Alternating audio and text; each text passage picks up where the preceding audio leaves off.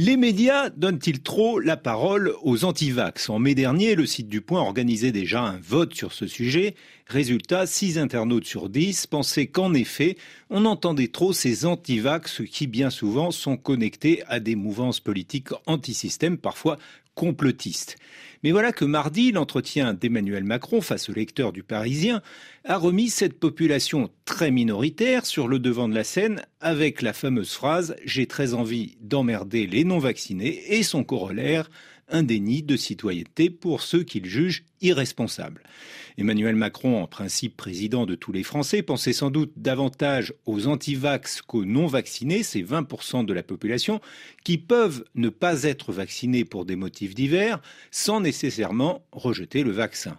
Mais le fait est qu'il a réussi à obtenir ce qu'il cherchait, un clivage entre une majorité qui pense comme lui et une toute petite minorité qui refuse le vaccin et fait ainsi peser sur les hôpitaux la très lourde charge de supporter la vague Omicron.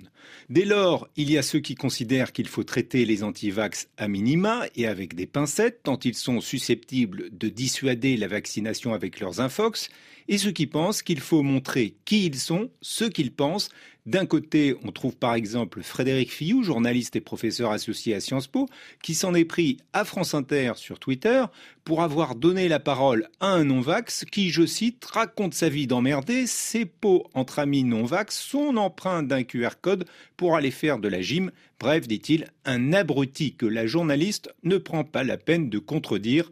De l'autre, France Inter, bien sûr, qui a déjà fait intervenir en direct des anti-vaccins sur son antenne, sa directrice Catherine Nell, rejetait en juillet toute stigmatisation des anti-vax et toute brutalité scientifique qui s'imposerait de façon descendante.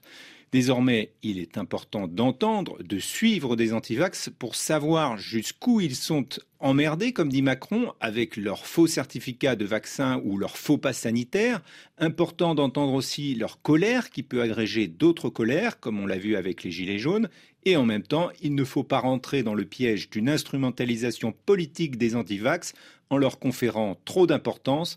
C'est sans doute ce qu'espèrent certains antivax, mais aussi peut-être le pouvoir pour montrer que la responsabilité est de son côté.